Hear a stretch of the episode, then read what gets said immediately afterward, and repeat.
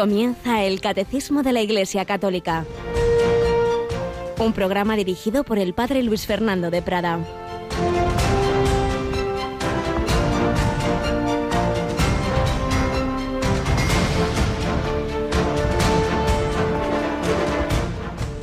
Zacarías escribió, Juan es su nombre. Inmediatamente se le soltó la boca y la lengua y empezó a hablar bendiciendo a Dios. Y todos los que lo oían reflexionaban diciendo, pues ¿qué será este niño? Porque la mano del Señor estaba con él.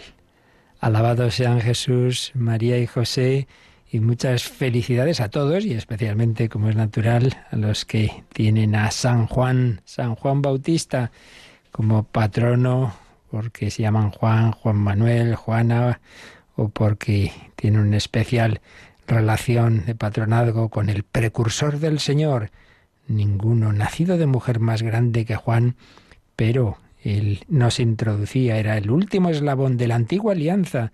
Entrábamos en la nueva alianza, entrábamos en la plenitud de los tiempos, el pariente, el primo de Jesús, que fue santificado en el seno de su madre, y por eso es el único santo que la Iglesia celebra no solo su muerte, su martirio, 29 de agosto, sino su nacimiento, su natividad.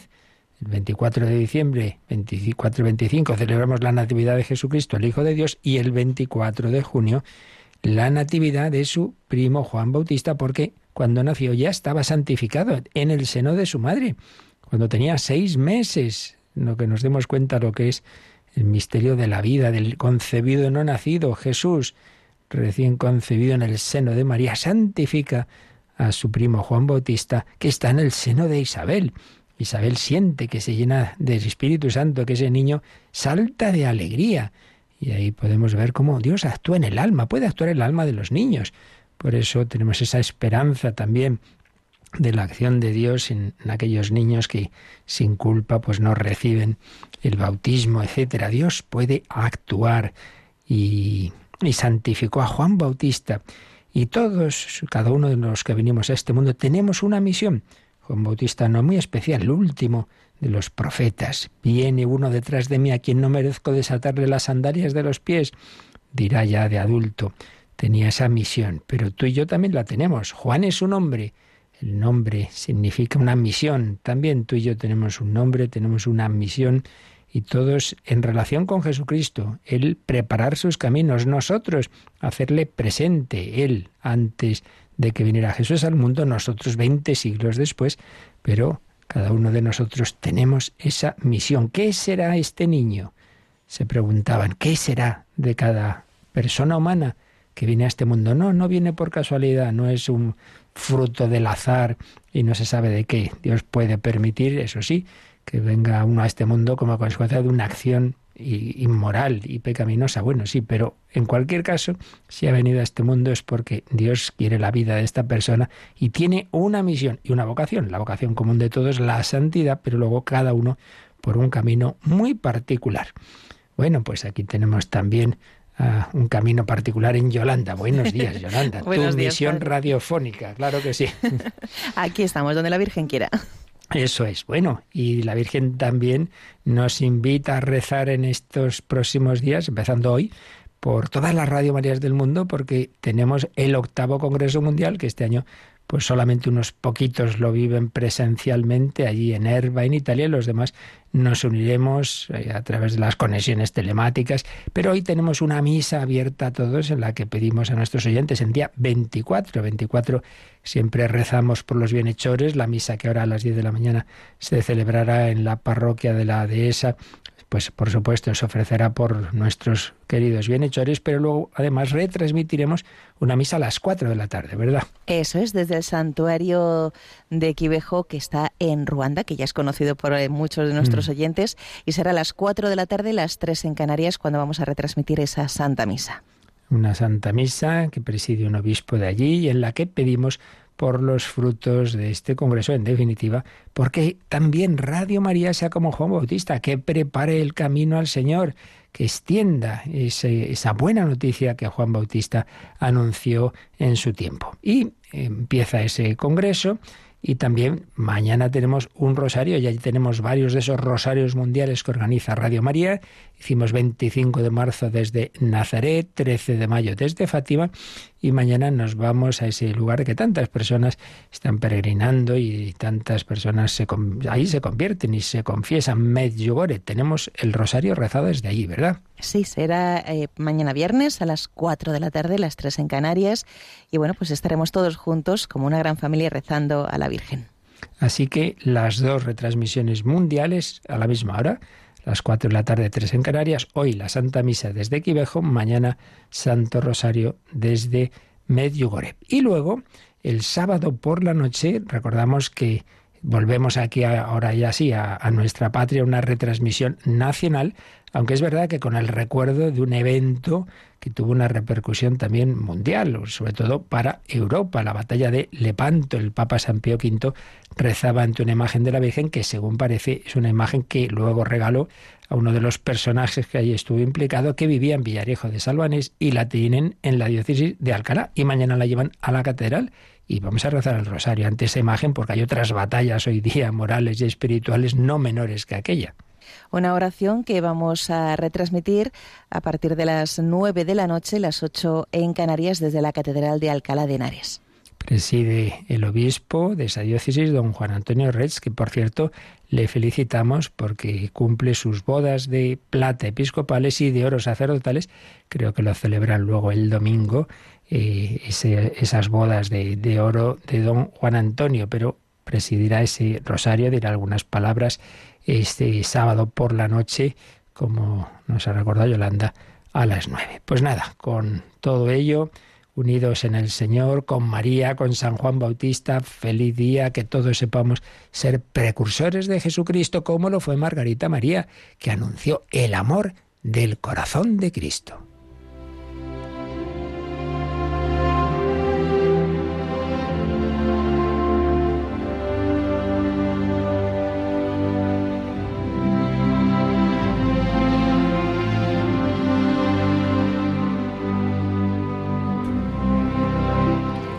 Margarita María de Alacoque, autobiografía.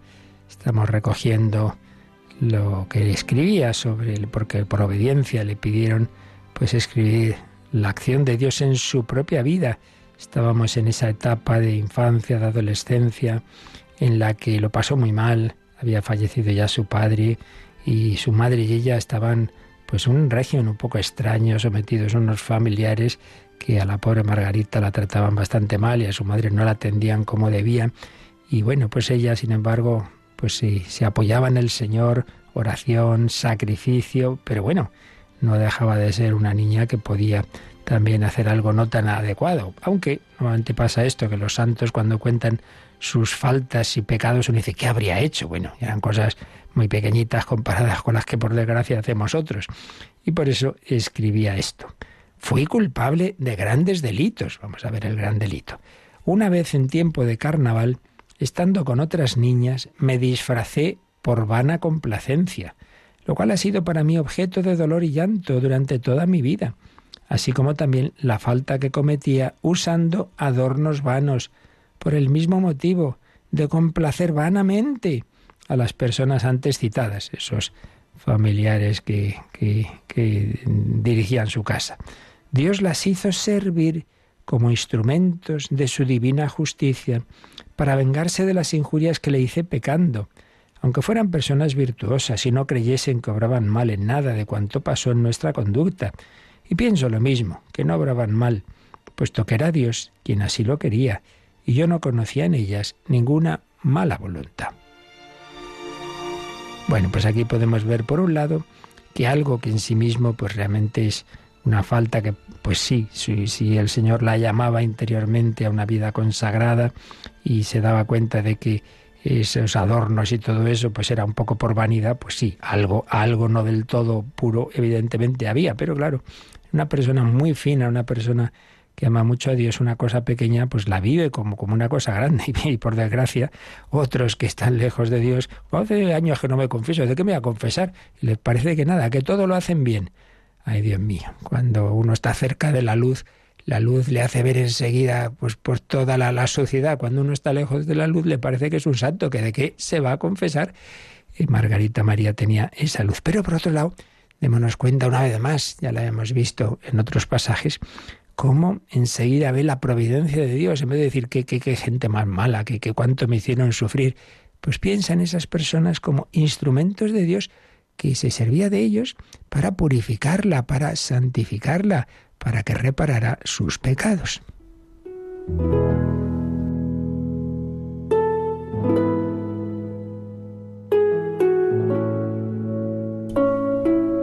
Y bueno, el mero tener que escribir su vida lo hacía por obediencia y por eso dice, ay de mí, Señor mío, ten piedad de mi debilidad, en medio del extremo dolor y confusión que me imprimes con tanta viveza, mientras escribo esto, por haberme resistido tan largo tiempo en ejecutarlo. Sosténme, Dios mío, para que no sucumba bajo el peso de tan justos reproches. Confieso con el auxilio de tu gracia no resistirte jamás, aunque deba costarme la vida, atraerme el desprecio de todas las criaturas y armar contra mí a todos los furores del infierno, para vengarte por mis resistencias. Te pido perdón por todas ellas y la fuerza para alcanzar lo que deseas de mí, no obstante alguna repugnancia que el amor propio me haga sentir. Se había resistido a escribir lo que le habían pedido y también pues le dolía ahora.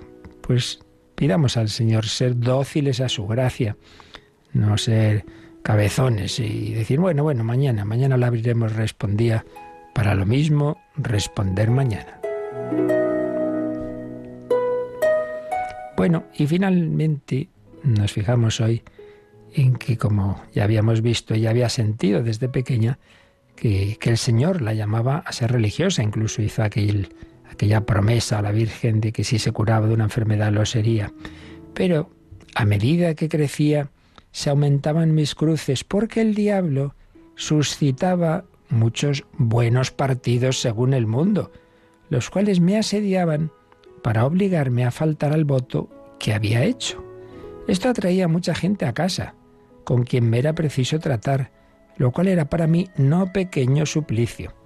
Por un lado, mis parientes y sobre todo mi madre, su propia madre, me apretaban en este punto, llorando sin cesar y diciéndome que no tenía otra esperanza fuera de mí para salir de su miseria, teniendo el consuelo de retirarse conmigo tan pronto como estuviera colocada en el mundo.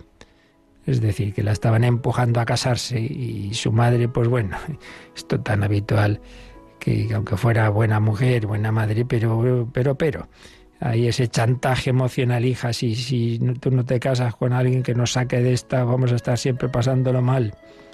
Por otro lado, Dios perseguía con tanto ímpetu mi corazón que no me concedía momento de tregua, pues tenía siempre delante de mis ojos el voto, al que si llegaba a faltar sería castigada con horribles tormentos, me parece a ella. El demonio se servía de la ternura y amor filial que tenía yo hacia mi madre, representándome incesantemente las lágrimas que mi madre derramaba y diciéndome que si me hacía religiosa, la mataría de pena, debiendo responder de ella a Dios por estar completamente abandonada a mis cuidados y servicios, esto me causaba un tormento insoportable porque yo la amaba muy tiernamente, muy tiernamente, y ella a mí, y no podíamos vivir sin vernos. Por otra parte, el deseo de ser religiosa y el horror que yo tenía la impureza me perseguían sin cesar. Todo esto me hacía sufrir un verdadero martirio. No gozaba de un momento de reposo, me derretían lágrimas, al no tener a nadie a quien descubrirme ni saber qué partido tomar. Finalmente, la tierna amistad de mi buena madre comenzó a sobreponerse pensando que siendo aún una niña cuando hice ese voto y no comprendiendo lo que era el hacerlo, bien podría obtener su dispensa.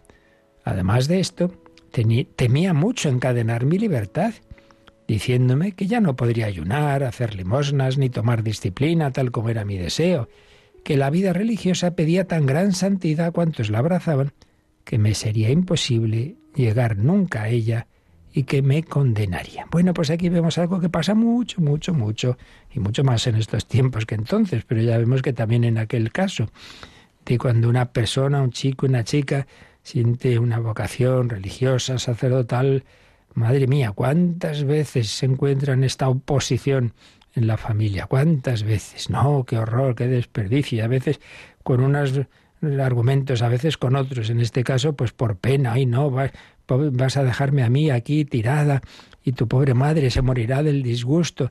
Y entonces esa persona siente esa, esa lucha interior, quiere, claro, quiere a sus padres, pero, pero si Dios me llama, pues hay que acordar, hay que recordar a Jesús en el templo. Hijo, ¿por qué nos has hecho esto? Tu padre y yo te buscábamos angustiados. Jesús quiso dar ejemplo de que hay que hacer la voluntad del Padre. Hombre, que Dios Padre sabe lo que dice y que el Señor, si llama a un hijo, también va a ayudar a los padres. No, no, no nos creamos esos chantajes emocionales, hombre, que Dios sabe lo que hace. Si Dios llama a una persona, pues cuenta también con la familia y también tendrá la familia la ayuda necesaria. Hay que fiarse del Señor. Buscad el reino de Dios y su justicia y lo demás se os dará por añadidura. Pero esta pobre niña, pues ahí estaba en esa batalla y a punto de abandonar esa inclinación que Dios había puesto en su corazón. Bueno, ya veremos qué es lo que pasó. Ya pues ya bueno, ya sabemos que sí que fue religiosa, claro está, pero pedimos al Señor que nos ayude a fiarnos de él, que Dios no viene a fastidiarnos la vida, que Dios sabe mejor que nosotros lo que nos conviene. Sí, he aquí la esclava, el esclavo del Señor, hágase en mí según tu palabra.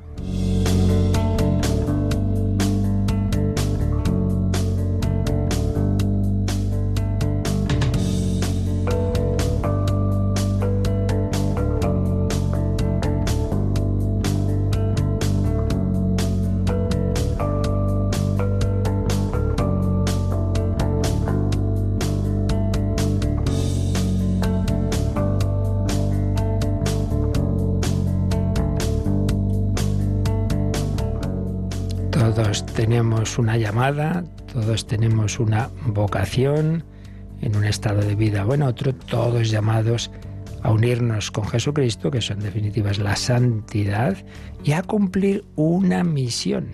La santidad no simplemente ser buenecito y no hacer el mal, sino hacer todo el bien posible, todo el bien que Dios encomienda a cada uno, cada uno en un camino, cada uno con una vocación y misión, pero siempre colaborando con Jesucristo. Tú necesitas mis manos, mi trabajo, que otro descanse.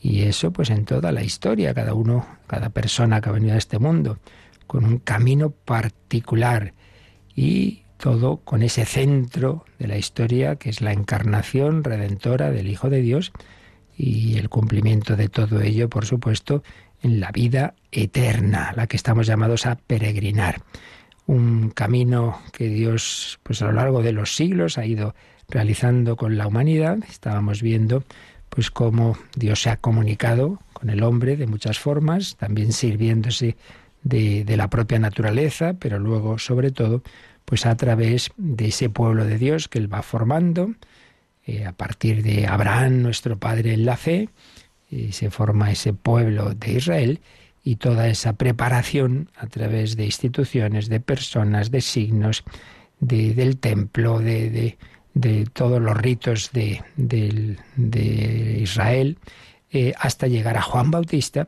el último gran profeta, el último precursor del Señor. Pues estamos viendo precisamente cómo mm, los sacramentos de la Iglesia que instituyó nuestro Señor Jesucristo fueron prefigurados por los diversos signos y ritos de, la alianza antigua, de la antigua alianza, de lo que llamamos el Antiguo Testamento. Estábamos en ello, vamos a releer este número 1150 que, que ayer ya leíamos y que nos habla de este tema. El pueblo elegido recibe de Dios signos y símbolos distintivos que marcan su vida litúrgica no son ya solamente celebraciones de ciclos cósmicos y de acontecimientos sociales, sino signos de la alianza, símbolos de las grandes acciones de Dios en favor de su pueblo. Entre estos signos litúrgicos de la antigua alianza se puede nombrar la circuncisión, la unción y la consagración de reyes y sacerdotes, la imposición de manos, los sacrificios y sobre todo la Pascua. La Iglesia ve en estos signos una prefiguración de los sacramentos de la nueva alianza. Pues sí, Eh, se nos ha recordado en este número, así por encima, pues algunos de esos signos que conocemos que había en el pueblo de Dios, en el pueblo de Israel. La circuncisión venía a ser algo equivalente a nuestro bautismo, por, por este rito se entraba, digamos, en ese pueblo de la alianza y permitía participar en los demás ritos y sacrificios, particularmente en la Pascua. Si no, no podías. Pues algo así como uno solo puede recibir la Eucaristía y los demás sacramentos si antes ha recibido el bautismo. La unción y consagración de reyes y sacerdotes, también nosotros tenemos la unción del que se bautiza, en una unción en el pecho, pero sobre todo la unción con el crisma en la cabeza, que configura con Cristo sacerdote, profeta y rey, y por supuesto en, en la confirmación esa unción con el Santo Crisma que nos une a Cristo, que nos da la fuerza del Espíritu Santo para ser testigos suyo. Por supuesto, la unción también de sacerdote, del, presbítero y del obispo, también con el Santo Crisma. Por supuesto, la unción de los enfermos. En fin, distintas unciones tenemos nosotros, pues había esas unciones también que prefiguraban que prefiguraban los sacramentos cristianos. La imposición de manos, pues lo mismo, esa imposición que se hace en la confirmación, eh, en, en, la ordenación del, sacerdote y, del obispo, también se invoca el Espíritu Santo en otros sacramentos, como la Eucaristía, como la penitencia, los sacrificios, madre mía, pues fundamentales en, en todos los ritos de, de Israel, y sobre todo la Pascua. Ya veíamos los diversos niveles, digámoslo así, de muchos de estos ritos, un fundamento en la naturaleza, un pueblo nómada y agrícola, eh, en contacto con la naturaleza, pues, pues es normal, como tantos pueblos, que hay ritos que tienen que ver con ese agradecer a, Dios la victoria de la vida en primavera, con ese agradecer las cosechas, los animalitos, etcétera. Pero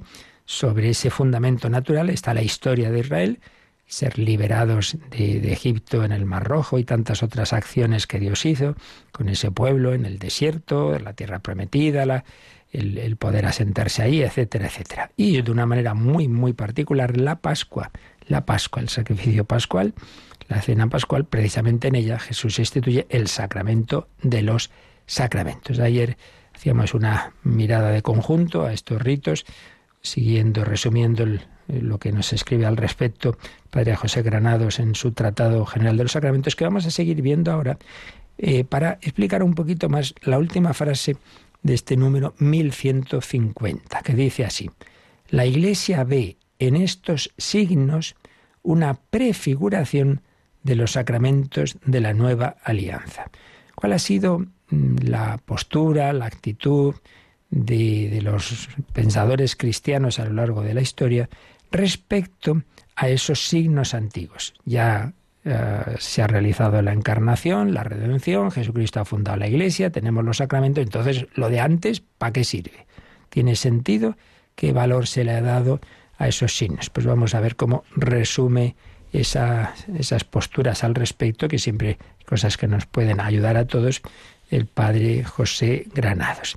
Nos habla en primer lugar de esos autores de los primeros siglos que llamamos los santos padres, esos grandes pues santos y a la vez sabios que, reflexionaron tanto sobre la escritura y que son testigos de la tradición.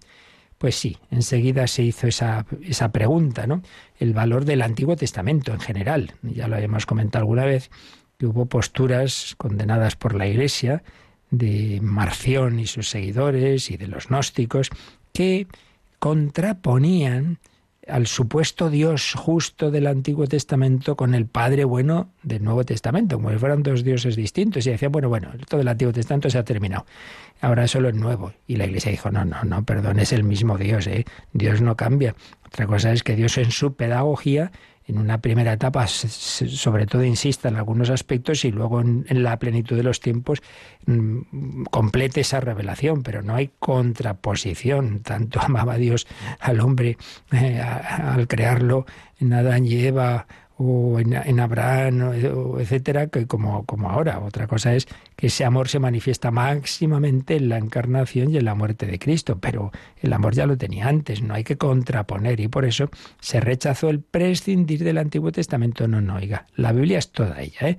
desde el Génesis hasta el Apocalipsis. Pues bien, eso que ya lo habíamos dicho, visto en su momento al hablar de la Biblia, pues mm, también se, se hizo esa pregunta respecto a esos ritos, a esos gestos, empezando por la circuncisión, las oraciones, los, salmos, los sacrificios, etcétera. ¿Qué hay que hacer con eso? Entonces la, iglesia, la gran iglesia, digamos, al margen de esos grupos sectarios y heréticos, defendió que, el plan de la salvación es uno, que, que, hay un único Dios que ofrece la misma salvación y que el Antiguo Testamento y su culto pues tenía un papel, un papel salvífico. Entonces la mayoría vio en todos esos ritos profecías de Cristo, que nos ayudan, nos ayudan también a entender, a entender lo que hizo el Señor, y nos ayudan a, ver pues esos títulos de Cristo, pues Cristo es sacerdote, profeta y rey. Entonces miras qué, qué significaba el ser sacerdote, el ser profeta o el ser rey del Antiguo Testamento y ayuda, ayuda a entender esos títulos de nuestro Señor o ves el maná del desierto y eso ayuda a entender que la Eucaristía es el alimento con el que el Señor nos da la fortaleza para peregrinar por el desierto de esta vida hacia la tierra prometida que es el cielo, siguiendo a nuestro Moisés que es Cristo. Todo, veis, nos ayuda, nos ayuda a entender, a profundizar en lo que eh, ciertamente en aquello que es la, la plenitud, pero, pero una plenitud que estaba prefigurada. Por eso, los grandes autores como por ejemplo Orígenes, eh, pues, pues destacan el valor que, tenían también todos esos ritos. No podemos detenernos aquí, pero él habla de, de, por ejemplo, cómo esos ritos simbolizan la justicia y bondad a la que está llamada el alma. Pone un ejemplo, ¿no? Las dos tórtolas de, de la ofrenda, una ofrenda que había que hacer, que recordamos que hacían, que hicieron la Virgen y San José, de lo que habla el Levítico 5.7, Dice que estos pájaros forman pareja estable y fiel. La tórtola será imagen de la iglesia esposa de Cristo. Entonces, quien cumple el rito entiende que debe unir esponsalmente su alma a Dios. Bueno, Orígenes, como general la escuela alejandrina, pues veían así como hacían una interpretación alegórica y espiritual de todo, pero muy bello. Es decir, oye, los sacrificios de la antigua ley, pues aquellos que los vivían de corazón les ayudaba, claro, les ayudaban realmente a unirse con Dios. Y en cualquier caso eran ceremonias que educaban al pueblo, educaban al pueblo. Pero es verdad que hay que pasar de, de, aquellos ritos a su plenitud, pero ayudaban, ayudaban. Otros santos padres le dan, dan peso al cumplimiento literal de, de, esos preceptos, de esos mandamientos, porque decían que el rito ayudaba, ayudaba, por ejemplo, a no caer en otros ritos, a, a, a falsos dioses, no caer en la, idolatría. En fin, cada uno pues va fijándose en algún aspecto. San Agustín, San Agustín, pues también tiene una visión positiva de los sacrificios, de los ritos de Israel.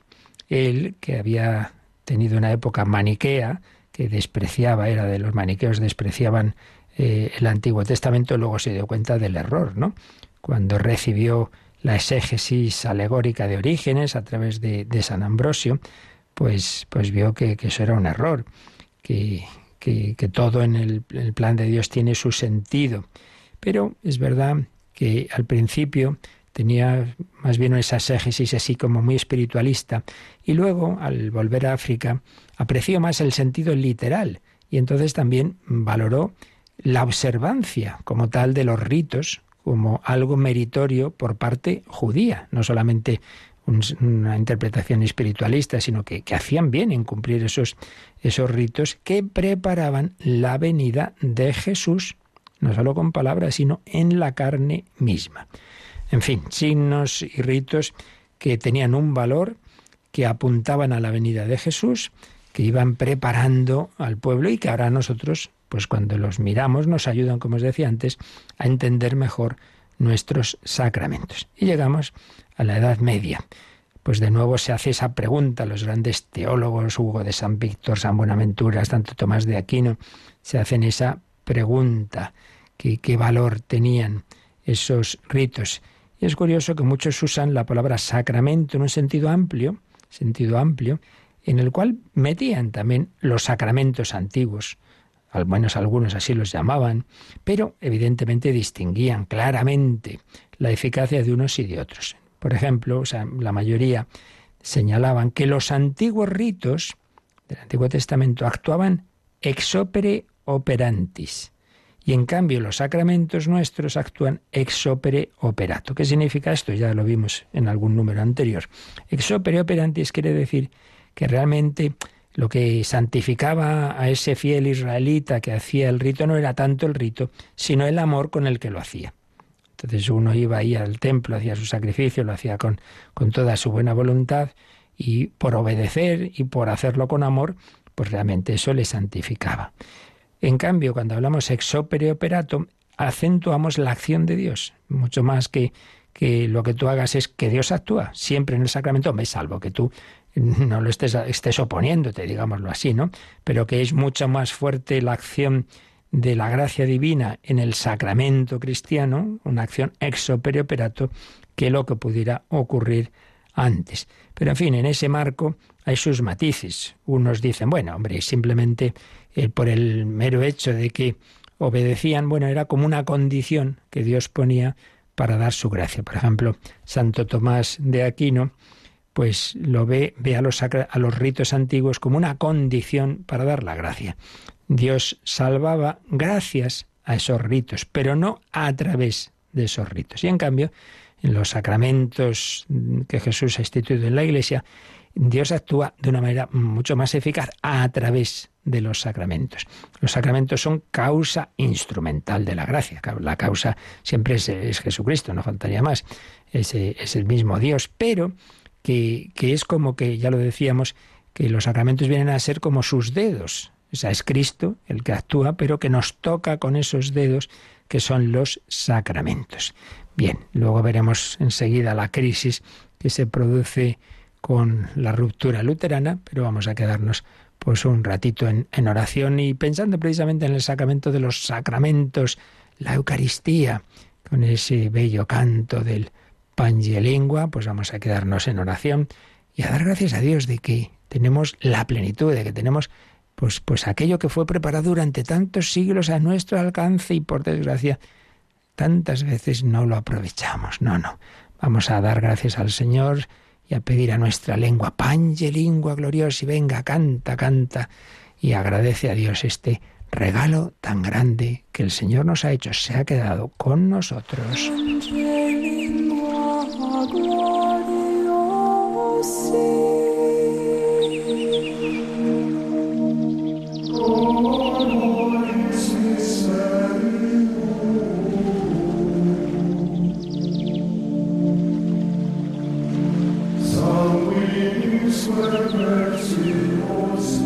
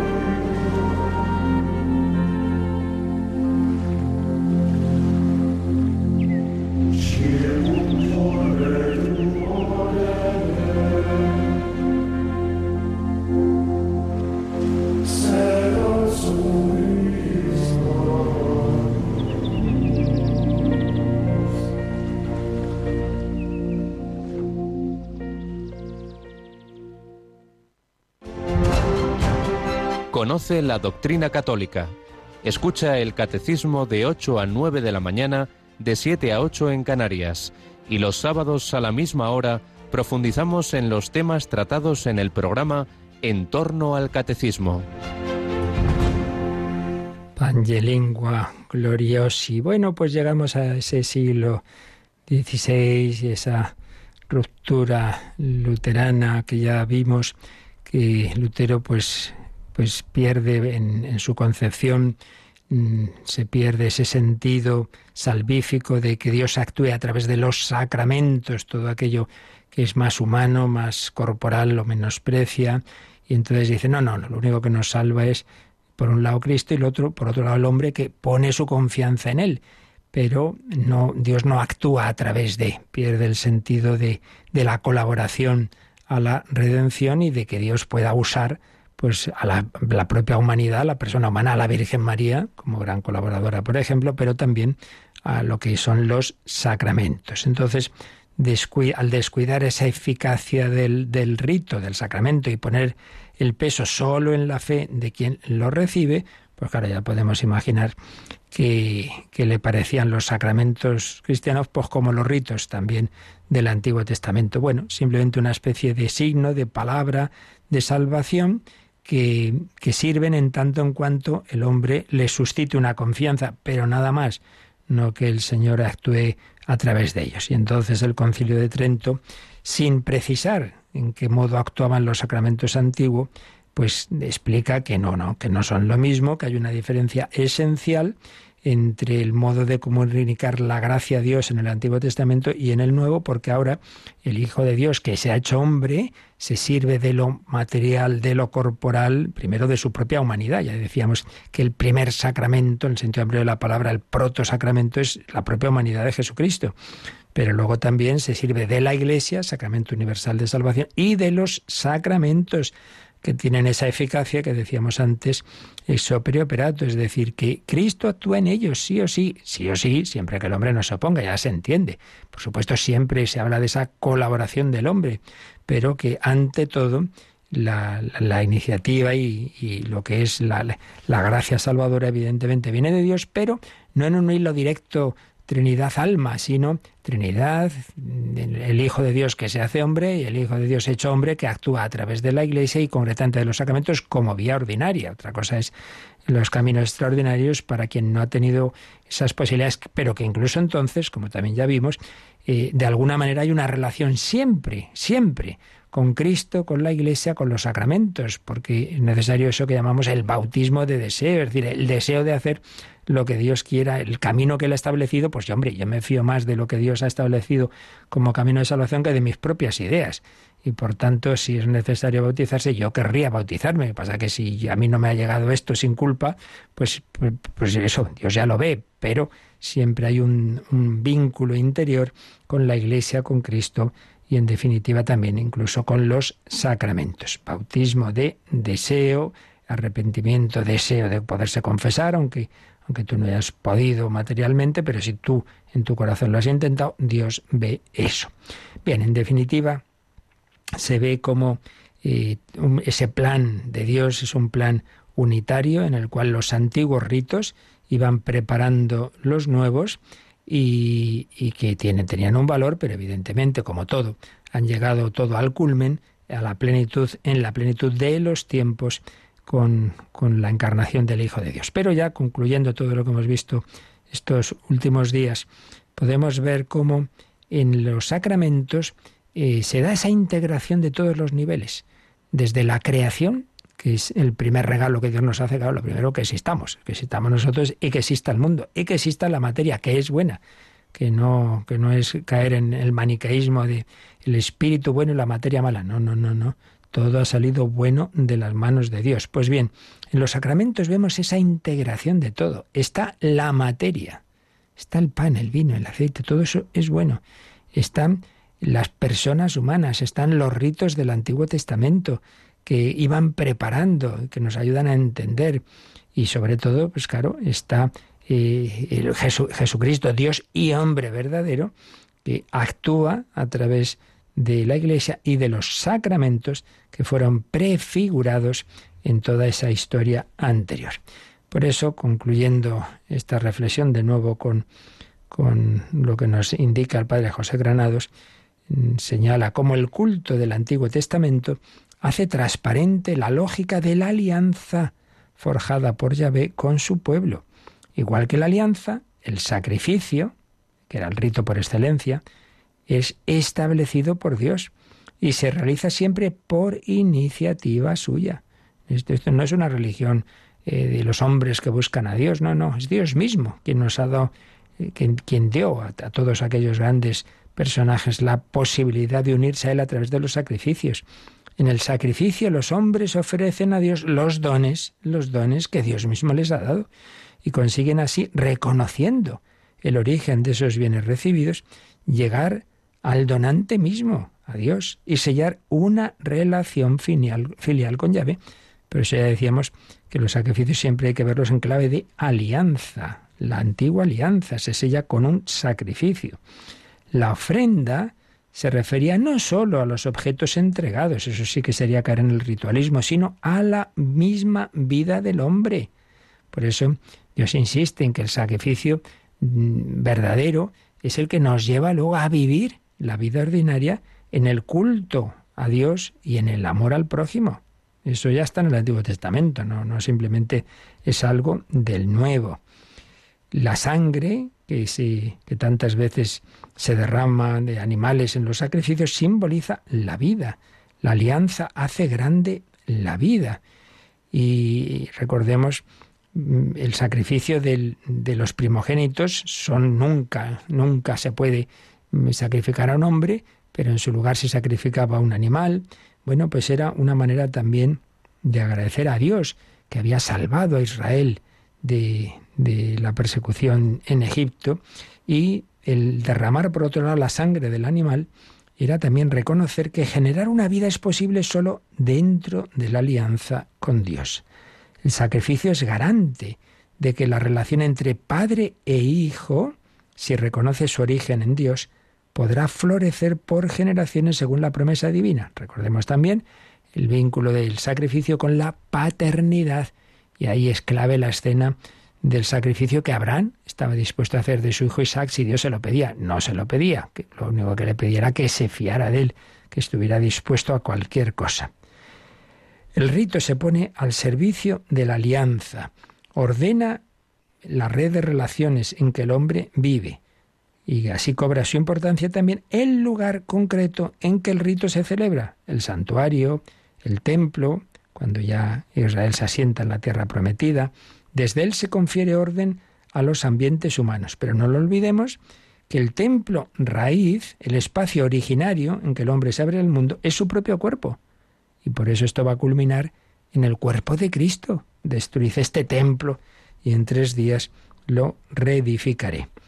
Los espacios relacionales abiertos por el sacrificio, al atestiguar el don de Dios y su fecundidad, resultan ser también espacios dinámicos que maduran en el tiempo.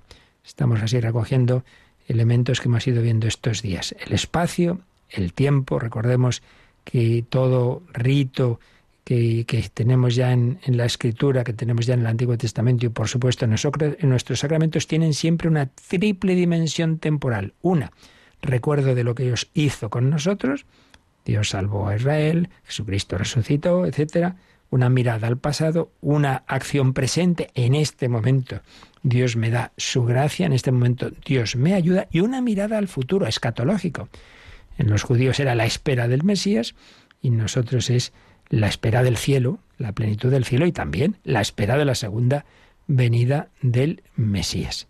En definitiva, sintetiza el padre Granados, la historia bíblica es la historia de un espacio relacional, historia de la carne, de la familia, de un pueblo, de toda la tierra, que paulatinamente se hace más propicio para ser morada de Dios con los hombres, hasta la Jerusalén definitiva.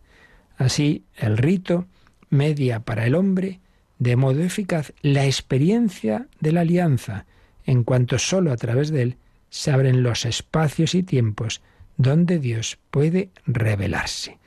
El sacramento del antiguo pacto tenía una eficacia, una eficacia aún no plena, claro, como todo en el Antiguo Testamento, porque miraba a su plenitud en Jesucristo, el Hijo de Dios hecho hombre, protosacramento, el sacramento básico que actúa en, en, la historia, actúa hoy con nosotros a través de la Iglesia y a través de los siete sacramentos. Y por eso, después de haber visto estos números, el fundamento antropológico de que Dios use con nosotros signos y símbolos, de haber visto que, el, universo es bueno, que la materia es buena y por tanto que, que Dios puede usar esos aspectos materiales, después de haber visto que el hombre, al ser un ser social, necesita también de signos y símbolos para la comunicación, después de haber hecho alusión a que en todas las religiones hay diversos ritos, gestos, símbolos, etc. Y después de haber visto ayer y hoy que en la, antigua alianza, en el Antiguo Testamento, hay diversos signos y símbolos, circuncisión, unción, consagración, imposición de manos, sacrificios, sobre todo la Pascua, pues ya llegamos a signos que Jesucristo en su predicación, en su vida, pues usó mm, distintos signos de la creación y como después, pues él instituye, instituye unos signos que llamamos sacramentos para, una vez que ya ha resucitado y ha fundado la Iglesia, a través de ella, pues comunicarse con nosotros. Lo que él pudo hacer, pues unos pocos años, en definitiva, de una manera directa, caminando sobre la tierra, ahora lo hace nuestro Señor, caminando gloriosamente, invisible, pero eficazmente, eh, eh, a través de su Iglesia, que le hace presente, hace presente a Jesús en todas partes en que llega. Eh, esa iglesia hace presente su mismo cuerpo, sangre, alma y divinidad en la Eucaristía y su misma acción salvífica a través de todos los demás sacramentos. Y por eso ya nos quedan de este apartadito el número 1151 que se titula Signos asumidos por Cristo y el 1152 que se titula Signos sacramentales. Pero como vemos, todo ello ha sido la culminación de un proceso desde la creación hasta la institución de la Iglesia y de los sacramentos. Un proceso de amor de Dios hacia cada uno de nosotros. Todo va encaminado a que tú y yo hoy día podamos unirnos con Dios en todas las circunstancias de la vida, desde nuestro nacimiento, bautismo, hasta nuestro último paso de la tierra al cielo, viático, unción de enfermos, etc. Pues demos gracias al Señor, seguimos glorificándole y si tenéis ahora Cualquier consulta de este u otros temas, pues nos recuerdan cómo nos las podéis enviar. Participa en el programa con tus preguntas y dudas. Llama al 91005 9419. 91005 9419. Puedes escribir un mail a catecismo arroba radiomaria.es o escribirnos un mensaje al teléfono de WhatsApp 668 594 383 668 594 383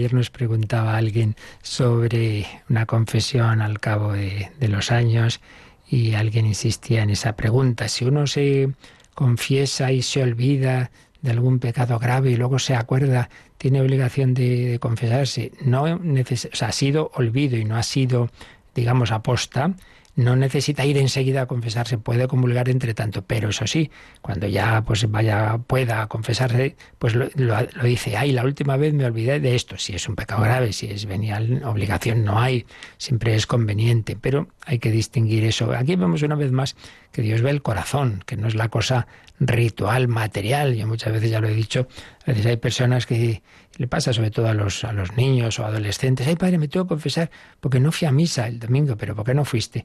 No, pues porque estaba malo, estaba mala. Pero mi hija, entonces no fue el pecado, el pecado no es, no es no ir, sino no ir por pereza, porque no te da la gana. No, es que no me llevaron mis padres, no me dejaron. Bueno, ¿qué vas a hacer? ¿Me vas a saltar por la ventana? Estoy hablando de, evidentemente, de, menores de edad. Entonces, lo, por lo mismo, ¿no? Cuando uno no, no es que se haya callado algo con mala voluntad, por vergüenza lo que sea, sino que se ha olvidado, pues se ha olvidado. Pero eso no quita que cuando se acuerde, pues siempre es bueno, evidentemente, el que la gracia de Dios actúe también en sanando y expresando, aparte de que está la dimensión del consejo que el sacerdote puede dar. Pero que nos quede claro que, que sí que entre tanto uno puede comulgar. Y cuando hace muchísimos años, pues claro, es, difícil, por no decir imposible, acordarse de todo. Y a veces el demonio, que sabe más por, por viejo que por, que por el demonio, ¿verdad? Eh, tiene, se sirve, las personas que se han convertido, al cabo del tiempo y han tenido una mala vida y tal. Y luego, pues esto que decíamos de Santa Margarita María, pues luego en cambio a veces les mete escrúpulos. Ay, ay, que no sé si aquello mm, lo dije, si me confesé. Esto le pasa, por ejemplo, a San Ignacio de Loyola. Tuvo una época de escrúpulos en Manresa que lo pasó muy mal y volvía a confesarse otra vez y otra, hasta que ya el confesor le dijo, mira, última vez haces esta confesión general y a partir de aquí se acabó. Aunque te vengan más recuerdos, se acabó, porque se dio cuenta de que con eso el demonio le estaba volviendo loco y de hecho se, estuvo hasta tentado de suicidio, porque es que demonio eso es listísimo. Y entonces primero que hagas pecados, pero luego que te desesperes de los pecados y que y que estés ya angustiado. Y cuando está uno angustiado y ya no puede vivir y dice pues, pues yo así no puedo vivir pues me quito en medio, hombre, anda que, en fin, que, que, nos tienta por un lado, nos tienta por otro. Por eso la importancia, la importancia, la conveniencia de no tragarse las cosas. Menos mal que San Ignacio, pues eso, hablaba con un sacerdote, creo recordar que era con un monje de Montserrat, que fue el que le fue aconsejando. Pero si se queda solito en su cueva, seguramente no teníamos a San Ignacio. Así que hacer, a ser posible, yo sé que no siempre es tan fácil, pero a ser posible buscar ese ese confesor, esa persona prudente que nos ayude, porque hay cosas que uno solo, y ni, siquiera pues aquí preguntando en la radio, porque hay cosas que ya son para hablar con calma con alguien que te conozca. Pues nada, os recuerdo que a las 4 de la tarde tenemos esa Santa Misa desde el santuario de Quivejo, pidiendo por los frutos del octavo Congreso Mundial de Radio María que vamos a celebrar de manera sobre todo virtual, pero para que Radio María siga extendiéndose en el mundo entero. La bendición de Dios Todopoderoso, Padre, Hijo y Espíritu Santo, descienda sobre vosotros. Alabado sea Jesucristo.